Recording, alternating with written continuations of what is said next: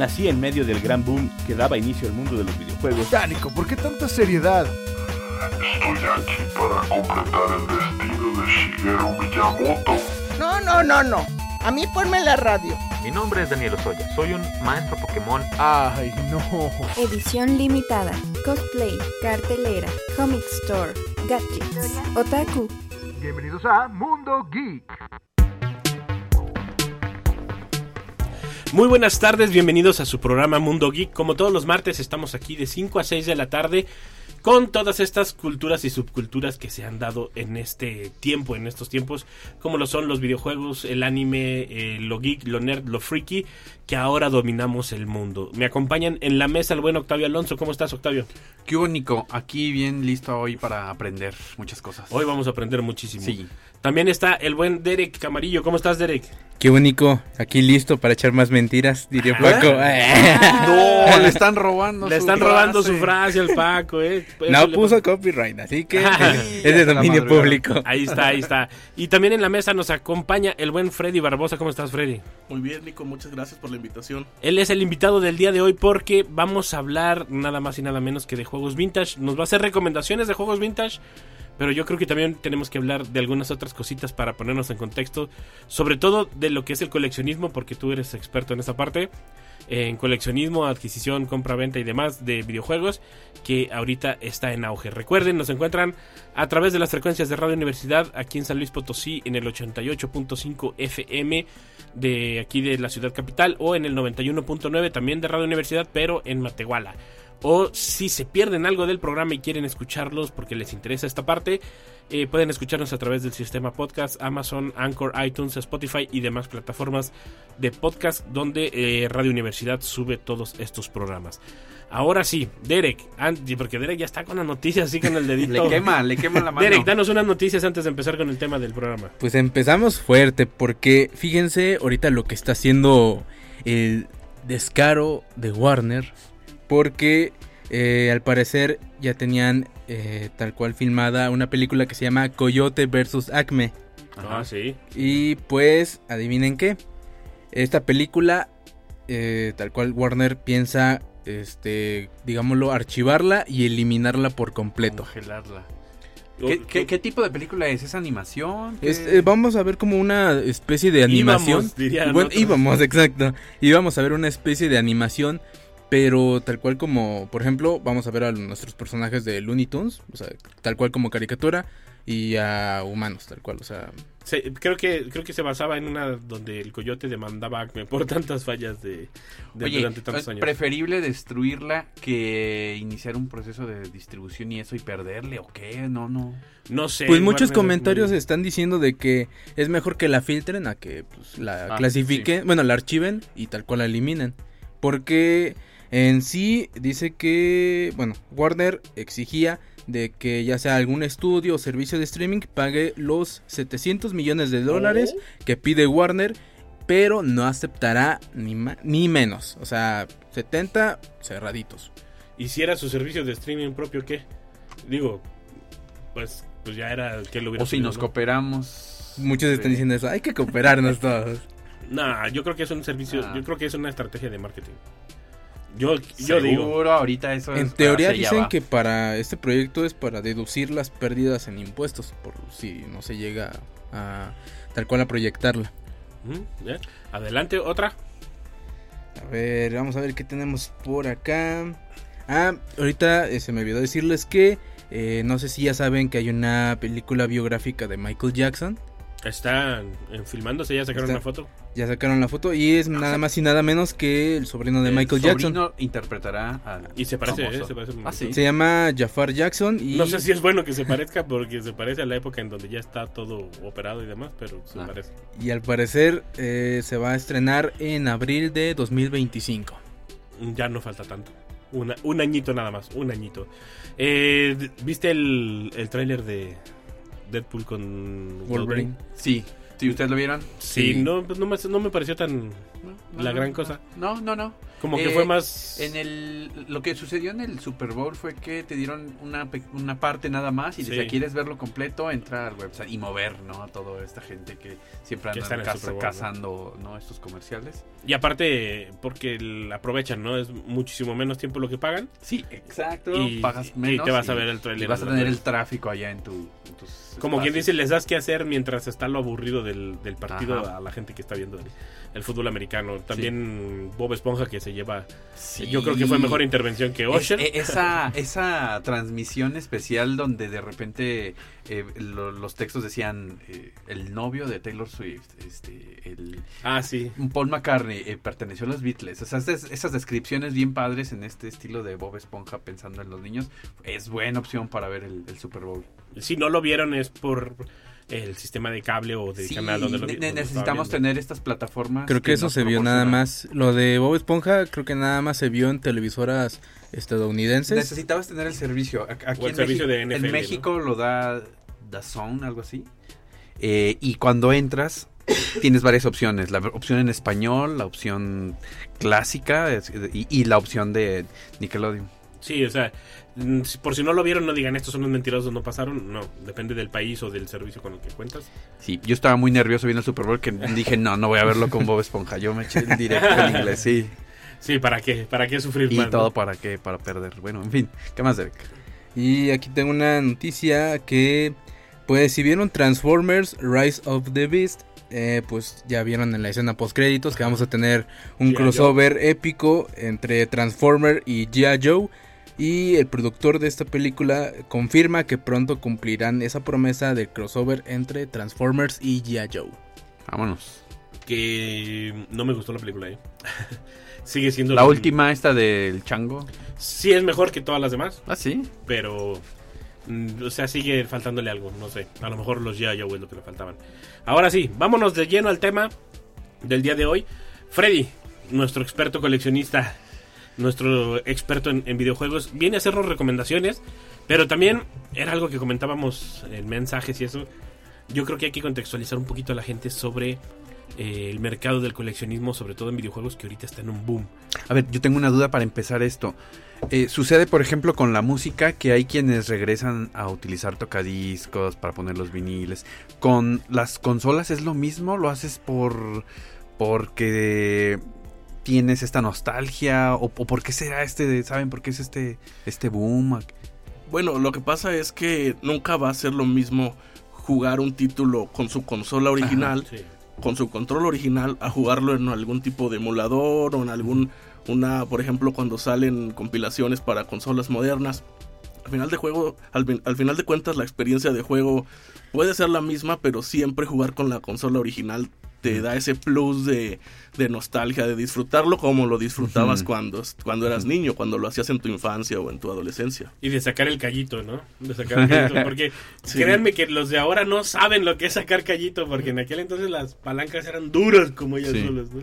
El. De hecho no había el joystick, era el- literalmente la cruz. Era la cruz, la cruceta. ¿Y cómo empezaste con esto? O sea, ¿qué empezaste con una consola que encontraste, desempolvaste una. ¿Cómo se empieza en esto?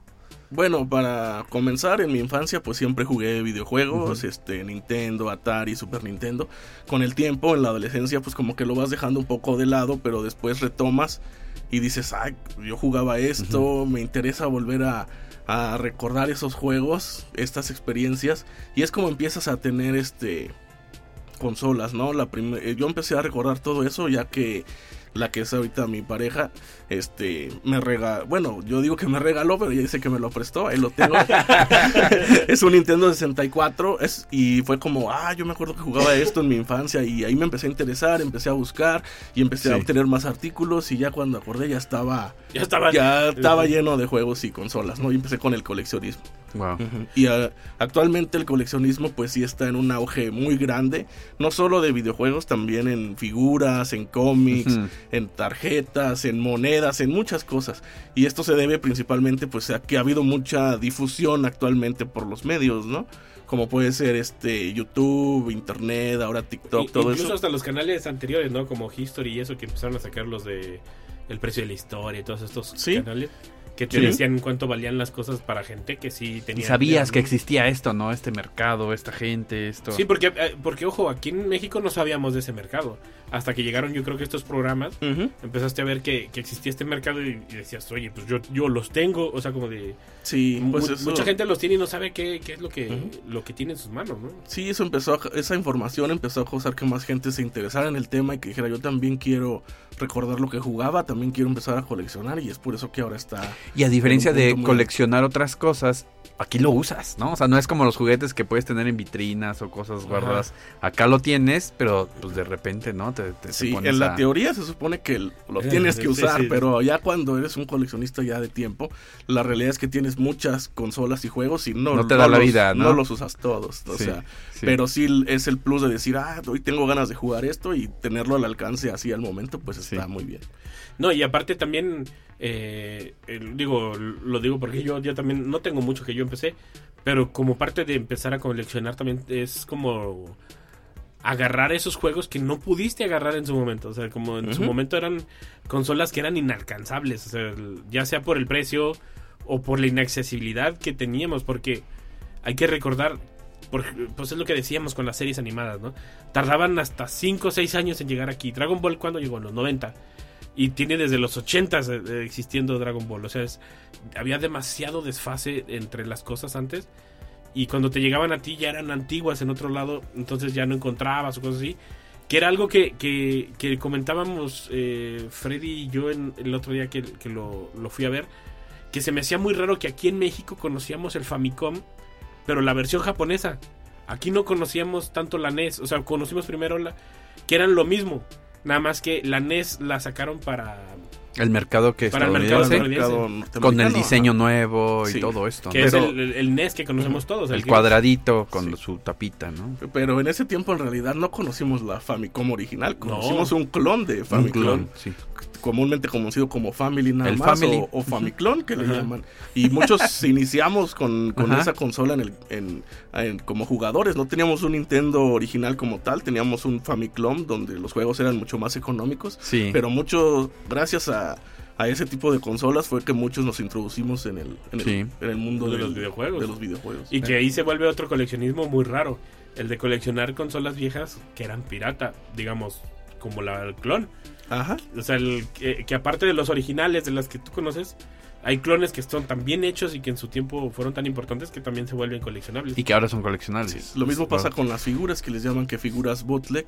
Ajá. Este, hubo un momento en que nadie quería coleccionar lo pirata, lo bootleg, pero este pues se va expandiendo. Cada vez los coleccionistas buscamos, ya tenemos tantas cosas que queremos coleccionar. La- más. lo raro, ¿no? Lo especial. Entonces ya muchos empiezan a, a buscar Sí. esos, esos artículos que no eran originales, pero eran de época. Sí, y estaban bien. Adelante. adelante. Eh, yo tengo una pregunta aquí. Este, por ejemplo, eh, en base a tu opinión, ¿cuál consideras que es como la consola vintage más este, valiosa, digámoslo? O sea, ya sea dentro de eh, entre el mundo de las consolas y aparte en tu colección. Bueno, en el mundo de las consolas, pues hay muchas este, sistemas que son raros y costosos porque no salieron en Norteamérica. Sí. Son consolas que salieron nada más en Japón. Este, principalmente ediciones especiales. Por ejemplo, hay un Sega Dreamcast edición Resident Evil que allá se llama Biohazard y es una consola, no me acuerdo si es roja o negra transparente. Wow. Son consolas de pues, arriba de 30 mil, 40 mil pesos. Ujú. De- pero yo, yo diría que como la más conocida, porque digo, esa ya es como alguien que se mete mucho al Sí, coleccionismo. ya es cuando estás un poco más eh, adentrado de todas estas variantes y ediciones especiales. Pero yo diría que, que de la, la más que todos quieren cuando no sabes del mundo del coleccionismo, o sea que, pero que tienes idea de qué son los videojuegos, yo creo que es el Virtual Boy, ¿no? Sí, el Virtual Boy es raro porque hubo muy pocas unidades debido a que no tuvo mucho éxito. Fue como este intento de Nintendo. Bueno, Nintendo siempre buscaba innovar y esta parte como de innovar en la realidad virtual sacó esas como gafas como Sí. lo que ahora es como un Un VR, ¿no? El, Ajá, del- del y Sony. este, pero era monocromático con unos gráficos así rojos. Te dejaba ciego. que y- no, los juegos no eran muy divertidos y aparte todas esas cosas que escuchabas que eso te va a dejar ciego por jugar todo el día entonces pues sí se actualmente se hizo una consola pues de las más buscadas y un poco raras ya que hubo muy pocas unidades y este como dato así interesante en su tiempo no tuvo éxito que hasta cuando comprabas un Super Nintendo muchas veces te regalaban un Ah, Virtual ¿sí? Boy. Ajá. Sí, como que ya no sabían qué hacer con ellos y ponían así, este, yo tengo un Super Nintendo que en su caja original tiene una pegatina que dice en la compra de Super Nintendo te llevas no, gratis sí. un sistema Virtual Boy. Ok. De, de tal, el impacto que no tuvo éxito la consola que ya hasta lo regalaban a la compra de otras consolas. Qué bueno que lo dices porque con esto más o menos calculamos el tiempo entonces del Virtual Boy. Si estaba a la par del Super Nintendo, entonces estamos hablando que noventas, ¿no? Sí, pero también hay otras consolas muy raras que sí son, este, que salieron en América. Por ejemplo, la Panasonic 3DO, que es una consola de Panasonic. Está, por ejemplo, la TurboGrafx 16. Esta también es muy rara. Los cartuchos no son cartuchos, son como tarjetas. Este, la Turbo Express, que es la versión portátil de esa consola. También está la Sega Nomad, que es Sí. una versión portátil de un Sega Genesis. Uf.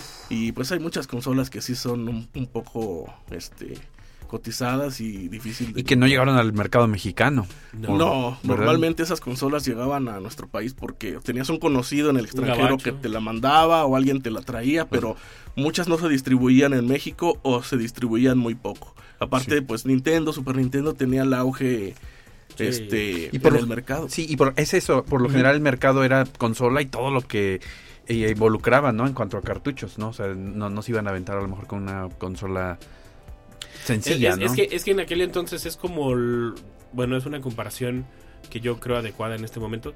Eh, es como lo que ahora está sucediendo con estos negocios que están saliendo de, de juegos de mesa nuevos. Que te Ujú. avientan muchos juegos de mesa y que, ojo, hay unos muy divertidos y eso. Pero comúnmente la gente no lo compra. Porque no sabe de nadie que le diga que está divertido o cosas así. Y entonces, por ejemplo, ahora la gente lo que hace es que te deja jugar el- o hacen torneos de ese juego y eso para que lo conozcas. O hacen videos en TikTok y eso para que veas y los conozcas, ¿no? Pero es muy raro que conozcas a alguien que diga voy por tal juego de mesa porque lo quiero intentar o algo así. Y en aquel entonces, pues sabías que Nintendo funcionaba y había que, a- había que, había que entenderlo. En el 83 fue el colapso de, de, la, de las consolas con Atari que Con casi se va al diablo todo esto. Y, y pues todos decían, pues Nintendo es el que jala, o sea, el- y el que medio le empezó a hacer la pelea era Sega, o sea, el- y eso porque metió los de 16 bits. Pero entonces es como de no se lo querían jugar, o sea, porque a lo mejor había muchas consolas como lo decía Freddy, el de Panasonic y demás que, es- que eran competitivas y buenas, pero al ver que no era una marca conocida, la gente se abstenía, ¿no? Y entonces lo que hacían muchas compañías eran que hacían tratos con Nintendo o Sega e intentaban sacar sus propias sus propias consolas, ¿no? Como el Sí. Twin Famicom de Sharp, eh, que, que tenía la consola de Family, lo que conocíamos nosotros como el Family, y tenía el disquete, o sea, ten- en una sola consola tenía el disquete de Nintendo, que el disquete tampoco llegó aquí nunca a Sí, México. tampoco. Esa también es una de las consolas más cotizadas. También porque es japonesa nada más. Hay varios, varias consolas, eh, principalmente japonesas y algunas este, que sí fueron de distribución norteamericana, que son, que son muy raras. Porque el, el disquete, para los que no sepan, Nintendo intentó incursionar en, el, en los juegos de computadora, por decirlo de una manera, con los disquetes. Eh, con su propia consola, por decirlo de una manera. Pero era, a fin de cuentas estaba ahí tratando de incursionar.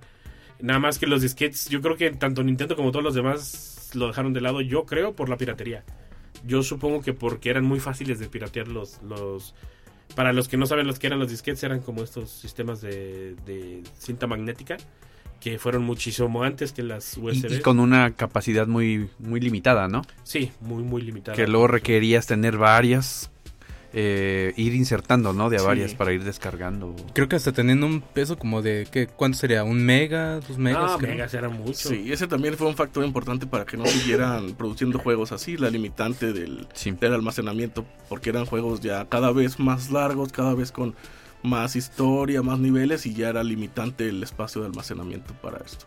Sí, los cartuchos era limitante y eso que era mm, comparado con los disquetes era un espacio enorme. El- y, la verdad sí era mucha la diferencia.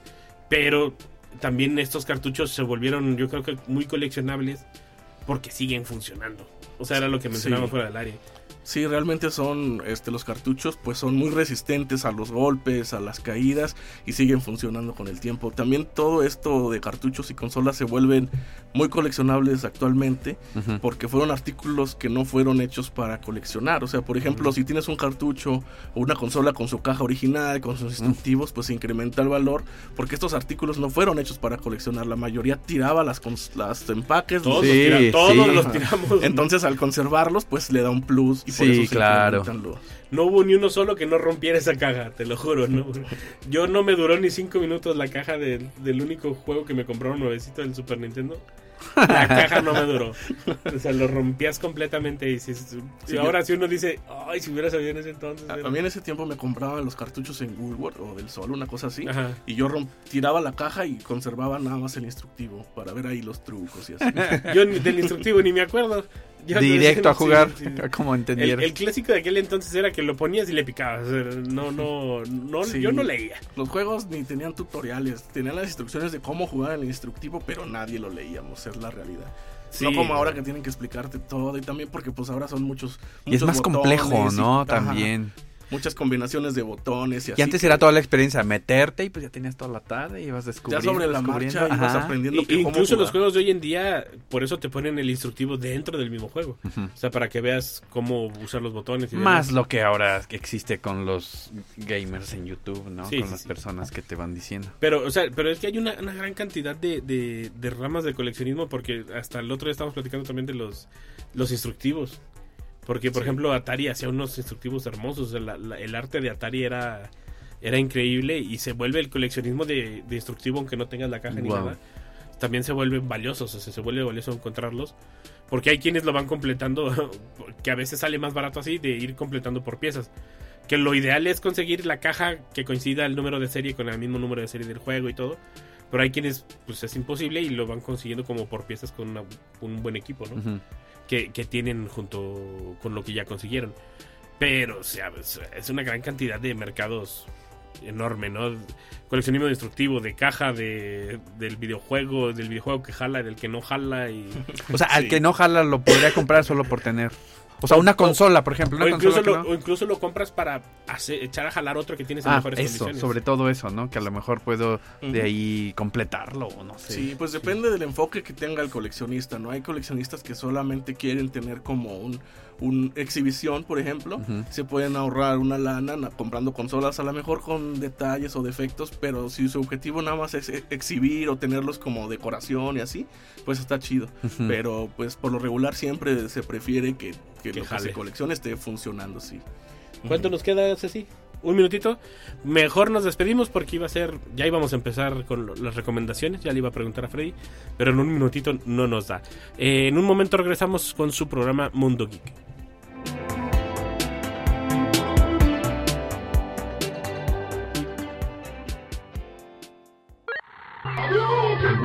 Oye, en un momento Regresamos. Ya estamos de regreso en Mundo Geek. Ya regresamos a su programa Mundo Geek. Recuerden, estamos aquí a través de Radio Universidad. Yo soy Nico Jiménez. En esta hora de 5 a 6 de la tarde, todos los martes estamos para hablar de el anime, videojuegos, Facebook, todo lo que tiene que ver con lo freaky, lo nerd, otaku y todo eso que ahora dominamos el mundo. Eh, muchas gracias Ceci que está en controles. Un saludo a Ceci, si me había olvidado mandar saludos. Y Freddy, ahora sí te voy a hacer la pregunta que te iba a hacer antes del corte, pero ya no nos ibas a alcanzar el tiempo. Recomiéndanos juegos, sobre todo uno del tarot, porque acá no me creen que había un juego de tarot de Nintendo. Diles la anécdota para ver si es A ver, cierto. pero- Y aquí los ponemos a jugar en el siguiente programa. ¿Pero de qué año? Este juego de- del tarot. Este es- juego es más o menos como del 86, Wow. 87. Salió para el Nintendo NES, o sea, es un ¿Qué? cartucho. Sí, es Ajá. cartuchote. Bueno, y más que recomendación, es un es, un- es Una un- curiosidad. una curiosidad Ajá. de este de este juego. ¿Tú lo tienes? Eh, sí, yo lo tengo, Wow. pero más que juego Y yo gracias es- a Freddy también. más que un juego es este como un simulador de tarot. Este, pones el cartucho en la consola en el Nintendo y empezabas con una pantalla, salía, no me acuerdo si una calavera o un sol así con ojos rojos, muy tétrico todo. Ajá. Te preguntaba tu nombre, introduces tu nombre, tu edad, este, algunos otros datos así. y pues empiezas, ¿no? Te dice, ¿qué quieres preguntar aquí? Le puedes preguntar sobre amor, dinero, salud y literal te hacía una simulación como de una lectura de tarot con tarjetas y todo. Y este, y pues ahí te leía la suerte, ¿no? Y ha habido muchas leyendas urbanas al respecto desde aquella época que pues a veces las predicciones no eran muy muy buenas en cuanto O sea, a podía salud. haber una predicción así catastrófica, Sí, trágica. De hecho, hubo, hubo, se dice que hubo predicciones de, de muertes y que hubo, según que Eran se, acertadas. según que se cumplieron y que, que hubo este personas que después de eso pues pasaron a, a mejor mundo, ¿no? marches, Pero doctor. en realidad pues es una leyenda urbana, no se sabe a ciencia cierta si así pasó. Lo que sí es cierto es que el juego existe y este y es muy Para el NES. para el NES. Es muy bizarro. De hecho, también al leer los instructivos o la caja tenía leyendas como decía como cosas así. Con tabú vas a tratar con fuerzas del mal que traería, tratarán de destruirte. Y no solo eso, también podíamos leer otros mensajes que decía, no nos hacemos responsables de lo que pueda ocurrir con tabú, ni de ningún efecto, influencia o milagro No que se pueda realizar después de jugar este juego. Se, er- se volvió como el, No. la del aro, ¿no? La- Yo no lo jugaría, yo soy muy miedoso por esas cosas. Ahorita ¿no? cuando dijeron tabú pensé, ah, son cartitas. Y no, ahora es que es como el cartucho, si no me Pero equivoco. es que te Sí, en las cartas cartucho. ahí en el cartucho. Sí, en el sea, en cartucho la vas, tele. bien- vas viendo Vas las viendo cartas, va cómo ahí. van girando las cartas. Así como, como uno ve así en las películas que una... Que te Es como la Ouija ¿no? moderna, Así. por así Así te van saliendo las cartas. En el instructivo del juego viene un póster así gigante y viene cada carta y la explicación de lo que significa cada carta que te puede salir en el, en el juego. Ahorita que dijiste eso, este, por ejemplo, en esto de tarot, eh, me recordó mucho a una aplicación que había salido que hicieron que mucho este despapalle de que, ah, no, si des- instala esta aplicación que se llama Randonáutica y te manda como que a lugares X y después ya tú visitas ese lugar y resulta que ahí aparece, tal cual. Que resulta que encuentras algo bizarro. Y, es, y me hizo recordar eso, o sea, de que al momento de que tú estás jugando el tarot, preguntas algo y luego de que la predicción se hace real, es como de que ahí. Sí. Son cosas. Yo digo que es más coincidencia, ¿no? Que, Sí, O que la gente, que el clásico, ¿no? Que la gente le encuentra la coincidencia a todo. O te sugestionas, no, va a Sí, suceder pues, algo trágico y estás, ay, va a suceder. o te pasa algo Te parecido y dices, fue porque jugué el juego y... Sí, no. Pero Sí, también, el juego. también está parecido a esta película que se llamaba El, El Día de tu Muerte o algo así, que, Ah, instal- sí, sí, sí. que instalabas una aplicación en el celular y te contaba un cronómetro de cuánto tiempo te Ah, quedaba de, sí. de vida. También es algo así similar con todas esas ondas. Sí, pero son juegos extraños que realmente. Por ejemplo, yo no lo conocía hasta que me Ah. lo platicó eh, Freddy. Pero son juegos que en su momento era como. ah, tenía que haber un mercado, o sea. O tuvieron que haber hecho una investigación de mercado para. para- Bueno, la realidad es que en el tiempo Nintendo sí, pues ya ves que Nintendo nunca pasa por alto nada. Este sí se dio cuenta del título y al decir qué onda con esto y parece que sí retiraron copias de los anaqueles porque pues sí estaba medio trétrico el asunto, ¿no? No, y aparte que a lo mejor fue en la época donde todos querían sacar el juego de todos y fue cuando Nintendo les puso como un hasta aquí y que empezó a, a filtrar, ¿no? Que empezó a, a poner el sello de calidad, como lo que hace iTunes con las aplicaciones más o menos, pero en, esa- en ese entonces lo hacía, lo hacía. Nintendo. Eh, Otro juego, Freddy. Sí, bueno, hoy les- eh, también voy a platicarles algunas curiosidades sobre el juego o la saga de Kirby. Creo que todos lo conocemos, este personaje rosado que se infla y absorbe el- las habilidades de los oponentes y demás. Este, bueno, pues aquí lo que le quiero platicar a ustedes es el origen del nombre del personaje. No sé si alguien más o menos tiene alguna idea de cómo fue el origen del nombre. ¿No? Bueno, lo que pasa es que este cuando Nintendo tenía las Arcadias y los juegos de Donkey Kong, este en Norteamérica la, los estudios Universal de las películas demandaron a Nintendo por supuesto Ah. plagio o Ah, sí. inspiración King Kong, Donkey de King Kong. ajá, de King Kong, que era un plagio de su personaje y que sacaron un juego sin los derechos. Hicieron una demanda, hicieron un escándalo. Y Nintendo dijo, bueno, pues vamos a defender este caso y contrataron a un abogado. Este, este abogado llevó el caso, sacó argumentos de todos lados y lo ganó. Lo ganó, ganó el caso. Nintendo pudo seguir con su franquicia de Donkey Kong, registrar el personaje sin ningún problema. Y este abogado se llamaba ni más ni menos que John Kirby. Wow, y le- de agradecimiento. le- De agradecimiento le le pusieron al personaje el nombre de Kirby porque su nombre original iba a ser Popo Popo. Pero después de eso dijeron, no, pues Kirby. nos echaste la mano muy chido, Oye, entonces... qué- qué- qué Y se volvió uno de los personajes icónicos de, Sí, de, de los Nintendo. favoritos de muchos, ajá. Pues, incluso todavía en el Smash todavía lo, lo Sí. siguen seleccionando todos. Uh, sí, claro, sí. Otro juego que sepas. Eh, bueno, también les voy a platicar del Super Mario Bros. 2 para la Nintendo NES también. Eh, no sé si han notado que este juego es un poco diferente al resto de los juegos de Mario. Este, Es donde hay pirámides y esto, no sé si. Eh, pirámides hay, pero también hay en Mario 3. El Mario 2 es donde no... Bueno, para, para eliminar a los enemigos normalmente les das un, un golpe en la cabeza o brincas sobre ellos, pero en Mario 2 se diferencia de los demás que al ponerte sobre ellos no los matas. Más bien para mm, eliminar otros enemigos tienes que cargarlos y lanzarlos. O sea, es un juego muy diferente, una mecánica de juego muy diferente a los demás juegos eh, de Mario. Bros. A muchos les gusta por, por esa diferencia, a, a otros no tanto nos gusta. Pero esto tiene una explicación. Lo que pasa es que el Super Mario Bros. 2 original en Japón era más similar al primer Super Mario, solo que con un nivel de dificultad un poco más alto. Y estos japoneses dijeron, no, los americanos, el mercado norteamericano va a estar muy difícil para ellos. Yo creo que no van a poder con este título. Órale. Entonces decidieron lanzar otro juego diferente. En teoría diferente porque lo único que hicieron es tomar otro juego que se Ajá. llama Doki, Doki Panic en Japón. Le cambiaron los frames de los personajes y pusieron los personajes de Mario Bros. Y lo lanzaron en Norteamérica. O sea, de acuerdo al mercado, ¿no? Lo que lo determinó entonces al Ajá. norteamericano. Sí, más que al mercado como que subestimaron. el Dijeron, mercado. este, ellos no la van a lograr. Sí, sí es un juego difícil, el Mario 2 original, sí es un juego difícil, pero yo creo que sí hubiera sido un, un buen reto. Ya después el Mario 2 original lo puedes jugar en compilaciones como Mario All Stars o en consola virtual y así. Pues incluso hay trucos que solo se dan en la con, en el- la versión japonesa y en la a, a diferencia de la versión estadounidense de ciertos juegos, ¿no?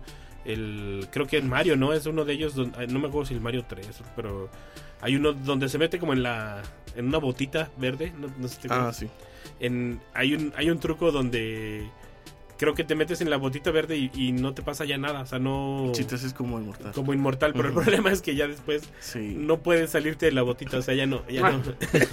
Bueno, y la explicación de Nintendo a esta diferencia de, de jugabilidad de Mario 2, este, se la sacó de, de la manga, ¿no? Cuando te acabas el juego de Mario 2, sale así Mario soñando y que todo fue un sueño de Mario. Entonces así es como decir, ah, pues está diferente porque soñó y Mario estaba soñando, por eso es muy diferente el título. Pero sí, muchos no, no prefieren ese título, muchas otras personas sí lo prefieren.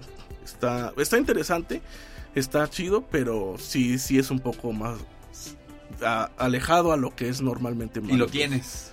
Sí, Mario 2 creo que, bueno, casi la mayoría de los coleccionistas creo que Mario es lo que buscan mucho. Sí. principalmente si coleccionas Nintendo empiezas por, por Marios, ajá. Mario o Tetris, ¿no? Yo creo. Tetris también, Tetris también está interesante la historia de Tetris. Ah, Este, De hecho hay una serie en, en- Net- en iTunes, una película. hay una película de la historia. Ah, sí. Ujú. Buenísima la película esa, la recomiendo. De la creación y, y cómo lo introdujeron. Pues más que la creación, ahí es como de ya como lo se pelean la licencia por, Ah. por meterlo al mercado todos y cómo explican también cómo pues esto de la Unión Soviética y todo esto, ¿no? O sea, de que el dueño no tenía derechos sobre el, juego y todo esto, o sea, está muy interesante donde incluso la KGB estaba metida, o sea, Pero ¿cómo le llamamos a este eh, juego que estaba de Tetris, que era así como inalámbrico, consolita? Es una consola portátil. Sí, es consola portátil. Sí. Ah, porque había en todos lados. Se O jugaba sea, en el, el primer Tetris, el original se jugaba en el Nintendo el Game Boy, Boy, ¿no? que era una consola portátil. Pero como dice Nico, hubo problemas ¿Pasó en los algo con los derechos? Sí, lo que pasa es que produjo por todos el lados. creador me parece que era como ruso o soviético, una cosa así. Él, es ruso y cuando vives en, cuando nacías en la Unión Soviética eso no tenías derechos sobre tus creaciones. Ah. Entonces le cedías durante cierto tiempo tu- los derechos a la Unión Soviética y ellos eran los que cobraban los derechos por ti. O sea, básicamente te robaban. Pero cuando cae el muro de Berlín y todo esto, que se cae la- se va la Unión Soviética al traste, él logra salir de la Unión Soviética, se va a Estados Unidos eh, y espera a que las licencias, o sea, los estos de la ¿cómo son? derechos de autor, no sé cómo, llama. Eh, pero no es derechos de autor, es otro nombre, pero que vencen a los 10 años, eh, que se terminen y entonces él vuelve a tomar, decir yo soy el creador, porque antes no podía, y pero ya estaba libre para todos, o sea, ya... Porque lo encontrabas en todos lados. O sea, Sí, no, hasta había una consolita muy famosa, ¿no? Que creo que es la que dices, Sí. una gris que... Que se llamaba Sí. Brick Game. Eh, Brick Game, ajá. Ese. Brick Game 2000 o 4000 juegos. todos tuvimos juegos. Que eran variantes del mismo juego. Eran Porque como 4 o 5 No nos ajustaba para el Game. Boy, pero sí nos ajustaba Sí, para ese. Pero lo encontraste hasta en el tianguis. En el ¿verdad? tianguis, todos lados, sí. Muchos empezamos a jugar también con ese tipo de Sí. consolas. Así, Esa similar también es al Family. coleccionable, la original también, las, las Sí. primeritas Las. Brick Games, sí. Las, Súper adictivo. las siguen fabricando, pero ya con materiales de mucha menor calidad. Las de época, los Brick Games de época, sí, Sí, están, están muy, padres. están muy Sí, padres. sí. Ajá. Y bueno, Tetris es el. Creo que es el videojuego. Más vendido, ¿no? Eh, era el más vendido, lo superó Minecraft. Ah, bueno. sí. Pero era el más vendido de la historia, el Tetris. Y en cualquiera de sus versiones, porque sacan otra versión y se vende, sacan otra versión. Sí, hay muchas. Y Es como el, el cubo Rubik, yo creo que del, de los videojuegos, más o menos. Pero, pero ahí había toda una historia lúgubre que si la quieren saber, yo les recomiendo esa película. Hay que echarle un vistazo. Se, se explica muy bien lo que dice, incluso al final salen ellos reales, o sea, el, los el creador y el... ¿Cómo se llamaba? El, el- el que le vende los derechos a Nintendo, porque había un intermediario que era el que, el que adquirió los derechos para vendérselos a Nintendo, o sea, y es el que después se hace socio de, de- del creador de, de Tetris. Pero es, es una historia muy, está muy padre, muy interesante, pero sí necesitan verla para entender la película, porque si no aquí nos echamos dos horas explicando. Sí, sí, sí. y, y no acabamos. Otro juego, Freddy, que es- Eh, otro que es muy conocido por todos es Mortal Kombat 2. Ajá. Para muchos, el digo, perdón, el primer Mortal Kombat. Este, como dato curioso, los desarrolladores de este juego, este, se inspiraron en la película donde el protagonista es Jean-Claude Van Damme, que se llama Contacto Sangriento. Sangriento. Ellos vieron la película y como dos o tres películas del mismo actor y quedaron fascinados y dijeron nosotros queremos hacer un juego de esto, ¿no? Y empezaron a desarrollar el Mortal Kombat, le ofrecieron a Jean-Claude Van Damme ser el protagonista del juego. Él declinó, sus representantes declinaron, ya que se supone que tenía un contrato con Sega, ya con un juego en desarrollo, el cual nunca salió, nunca se Ah, desarrolló no. y perdió la oportunidad. De hecho, el juego se iba a llamar Van, solamente Van.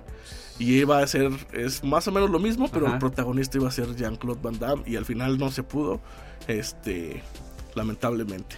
Que, que incluso si lo ves, el personaje se parece muchísimo, ¿no? El de Sí, ya cuando sacaron el juego, hicieron el concepto de Mortal Kombat y todo, sacaron el personaje de Johnny Cage, Sí. inspirado en la imagen de Van Damme, Sí. y también con los muchos movimientos icónicos de Van Damme que hacía en las películas. Y se ha dado de topes eh, Van Damme con ese, con ese juego. Sí, actualmente hace un par de años por fin apareció Van Damme en una entrega Ah, de ¿sí? Mortal Kombat, creo que en el Ah. 10 o algo así.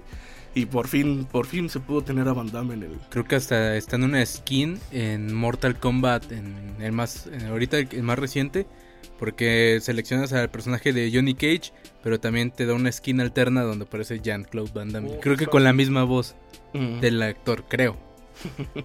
Sí, no, y, y es que él se hubiera abierto un mercado, digo, en aquel entonces, pues, el hubiera no existe, ¿no? Dicen, pero él se hubiera, eh, hubiera abierto un mercado para él, o sea, como actor, increíble, porque realmente, incluso, este, actores que han venido aquí de doblaje con nosotros, lo han dicho, ¿no? O sea, el, el cariño que me tiene la gente no lo hubiera tenido si me hubiera dedicado a actor profesional, no a actor de doblaje Claro. este dice yo agradezco que se me haya dado eh, esto no o sea que, que me, me hayan introducido a este mercado sin querer porque sigo teniendo trabajo y la gente me sigue admirando y nada más por mi voz o sea ni siquiera por mi trabajo como, como actor de físico por así decirlo.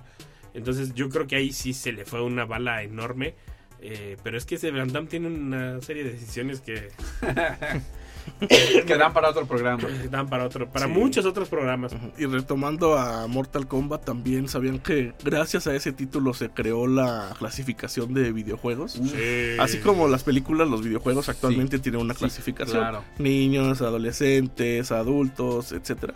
Antes de Mortal Kombat no existía esta clasificación. Entonces, pues los juegos salían así, no te ponían. Los niños podían jugar cualquier título, pero entonces los padres de familia empezaron a ver que los niños jugaban, especialmente la versión de Sega Genesis, que con un truco Sí. desbloqueabas una, unas peleas explícitas así, sangrientas a más no poder. Entonces hubo mucha. Alzaron mucho la voz los padres de familia con esto y así fue como se creó la, la ESRB, que es la Sí. que se encarga actualmente de, de clasificar los títulos por, para edades. Que de hecho hay un... eh, está la versión de Nintendo que en vez de la sangre roja era verde, ¿no? Sí, en el Super Nintendo la sangre creo que era verde o de un tono verdoso y en Sega Genesis la sangre sí es roja. Ay, sí, es Ujú. roja. Sí, sí que es nunca, roja. nunca lo modificaron, nunca lo quitaron de Nintendo eso. Siempre lo conservaron. Creo que en Mortal Kombat 3 ya empezó a salir la sangre, ya, ya con la clasificación, ya con la advertencia de que, oye, ya este, este título es para adolescentes adultos, pues ya tenían un poco más de libertad de, de Nintendo poder poner cosas más subidas de tono, ¿no? Sí, porque el- e- era muy curioso ver que de hecho fue por una de las cosas que Sega le empezó a ganar terreno en Nintendo. Que, que la, los, pues la gente que lo jugaba quería ver pues la sangre normal y en Nintendo salía verde y entonces iban a, al arcade de Sega a jugarlo porque no... Ahí sí. Ahí Claro. sí salía normal y todo. Y aparte, en ese momento Sega traía mucho mejor cerebro el- la consola que, que la de Nintendo, ¿no? Pero son detallitos que sin querer les van dando mercado al- a la competencia. Tengo una duda de igual rápida para coleccionistas. En Nintendo luego había cosas, eh, la pistola, que si un tapete, eso se consigue también, también. Sí, Es- todo eso se puede conseguir actualmente. Son muchos periféricos los que existen para Nintendo, Super Nintendo, hay la pistola, la está y el sus tapete, respectivos juegos, ¿no? Sus respectivos Que juegos. Recuerdo que uno de como de Juegos Olímpicos con el tapete, Ajá. ¿no? Muy Track Class Meets, creo que se llama. Sí. Y en este tenías que hacer sobre el tapete, hacer Corrías, como que ¿no? estabas corriendo Como y saltabas. Ah, saltabas y el mono reaccionaba en el juego. ajá. Y lo que nunca entendí cómo funcionaba era la pistola, o sea, cómo... ¿por Eh. qué? ¿Qué? O sea, ¿cómo le hacía para atinarle? O sea, no había un rayito que saliera, o sea... Son Pues- cuestiones, digo, son cuestiones que uno de niño decía, ¿cómo funciona? Sí, una explicación así muy este, específica, pero básicamente fun- funcionaba con el cinescopio de las televisiones antiguas. De hecho, esas pistolas para Nintendo no funcionan. No las- funcionaría en una... no funcionan No, en las pantallas plasma, LED ni, a LED. ni nada de eso. No, de las pantallas planas no funcionan. El- pero también ahí básicamente, digamos, era, era la ilusión de que disparabas con la pistola. Pero realmente, digámoslo de alguna manera, lo que disparaba era la pantalla. Porque cuando llegaba el momento como de, de que saliera el pato para que le dispararas o que tú apretabas el botón eh, del- de la pistola, se, se parpadeaba por un milisegundo. O sea, que era imperceptible para el ojo humano. En las pantallas actuales sí lo detectas, de hecho, cuando, cuando aprietas el botón, pero pues nunca, nunca le das.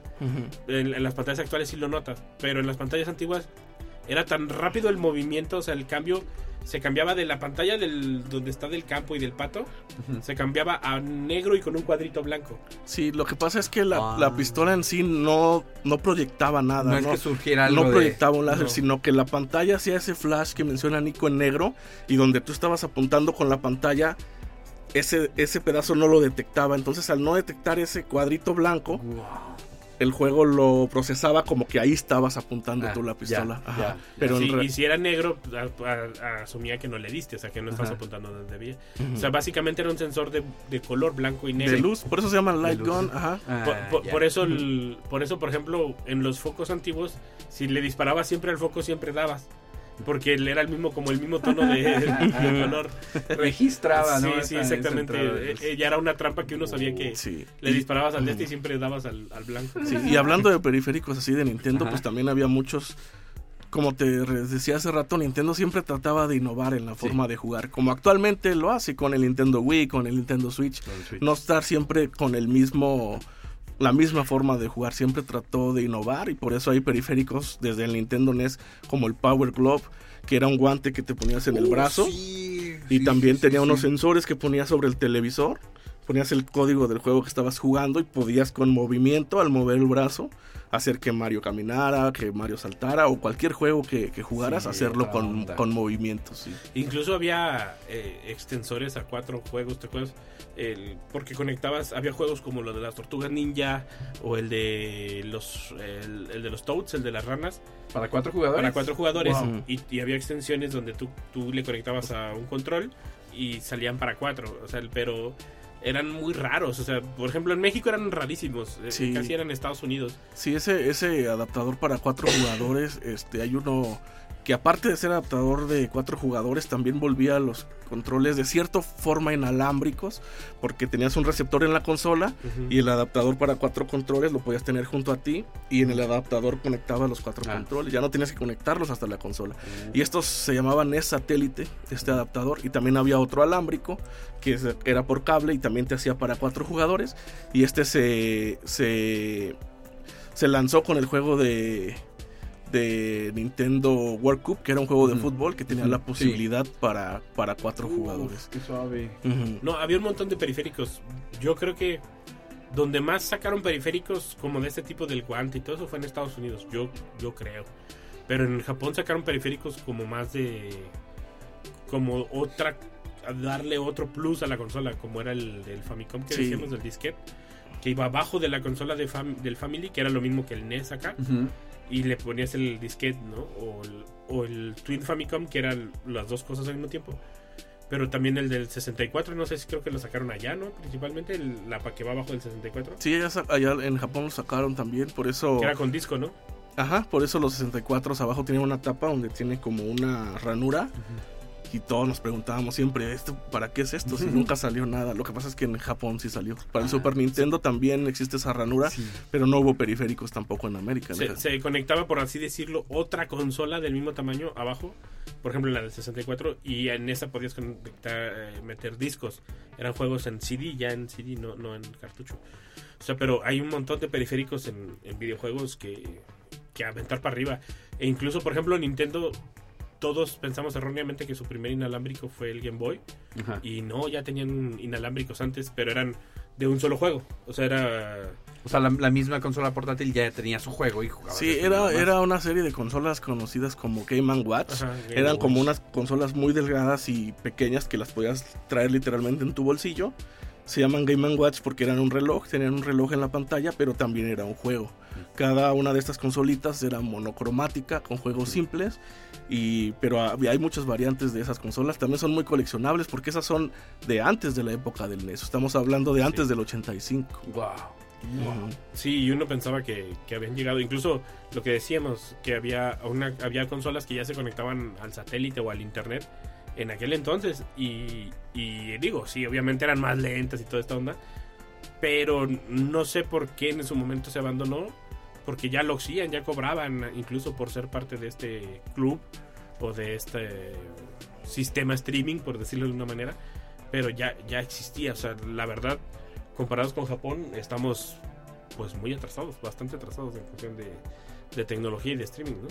Sí, y ahorita que mencionaste al Nintendo 64, ¿sabían que cuando se estaba desarrollando y de hecho en las primeras presentaciones de los E3 en Estados Unidos, el nombre que le manejaban era Nintendo Ultra 64? Ah, sí. Creo que y el logotipo estaba muy chido, era una N como con un como con un aro de esos de planeta de Saturno, Ajá. ¿cómo se llama? Como un anillo de, de Saturno. Está- se, oye, se oye muy chido. Suena Nintendo, padre. Nintendo Ultra 64 hubiera estado muy Y no me acuerdo por qué lo cambiaron, pero lo cambiaron ya casi a la... a Sí, ya hora. casi para el lanzamiento lo cambiaron, tampoco no me acuerdo el motivo, pero sí estaba interesante esto del, del nombre que le iban a poner.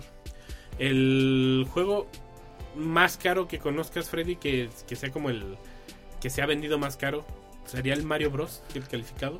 Bueno, hay dos juegos que son los que más se cotizan en las subastas actualmente. El primero es el Mario Bros original, el que viene solamente el Mario Bros 1 en un solo cartucho, pero sellado de fábrica. Creo que se ha vendido por cantidades muy exorbitantes.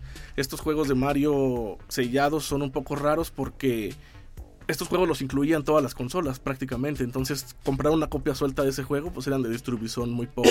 Y otro juego, pues es el famoso Nintendo World Championship. Ese juego era en un cartucho dorado porque en, en los Eran finales, torneos. sí, al finales de los 80 Nintendo hacía torneos en Estados Unidos. Para esto fabricaban un cartucho, así hasta con una pegatina media mal puesta, pero era un cartucho dorado y un cartucho gris. Y estos cartuchos al final del torneo, independientemente del premio que se daba y todo, a los ganadores les decían, bueno, te quedas con una copia del Nintendo World Championship dorado. Creo que hay como 16 o 15 copias nada más. Y la verdad es que también tienen cifras en subastas muy estratosféricas. Y yo creo que ese es el santo real de cualquier Sí. coleccionista de Nintendo, porque hay pues mucha gente que colecciona otras compañías. Hay mucho coleccionista de Sega, de Atari, pero para el que colecciona Nintendo, Ese creo es. que ese es el santo real. Ajá. Sí, más porque eran como distintas. Tenía tantito de Tetris, tantito de no sé qué. O sea, era como para torneos rápidos donde te cambiaban el juego y ya tenías que entrar con el que seguía y demás.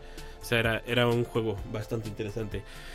Ceci, no me digas esas señas, Ceci. Ceci. Eh, eh, ya nos queda un minutito. Muchas gracias, Freddy. Yo creo que luego regresas, ¿no? A seguir Claro, cuando gusten, aquí estoy. Muchas gracias por la Este, invitación. ¿Tus redes dónde te encuentran? En Instagram y en Facebook como Freddy Barbosa. ¿Va? Eso es mi perfil personal, pero ahí comparto fotos de mi colección, cosas relacionadas con videojuegos y todo eso. Ahí lo tienen, Octavio. Súper interesante, ¿eh? Tenemos para más, ¿eh? Ni siquiera llegamos a las partes No, complicadas del coleccionismo. Mucho que aprender. Muchas gracias, Octavio, por acompañarnos. Gracias, Derek. Muchas gracias, Nico. Ya aprendiste. Sí. Bueno, más te Me quedé vale. impactado con lo del tarot.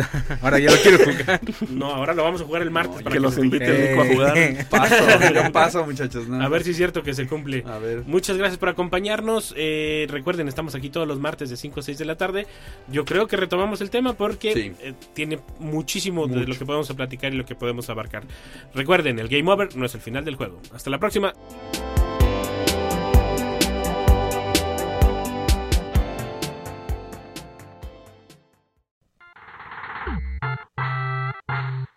Gracias por acompañarnos una vez más. Por el momento es hora del Game Over. Hasta la próxima. Mundo Geek es una producción de la Dirección de Radio y Televisión de la Universidad Autónoma de San Luis Potosí.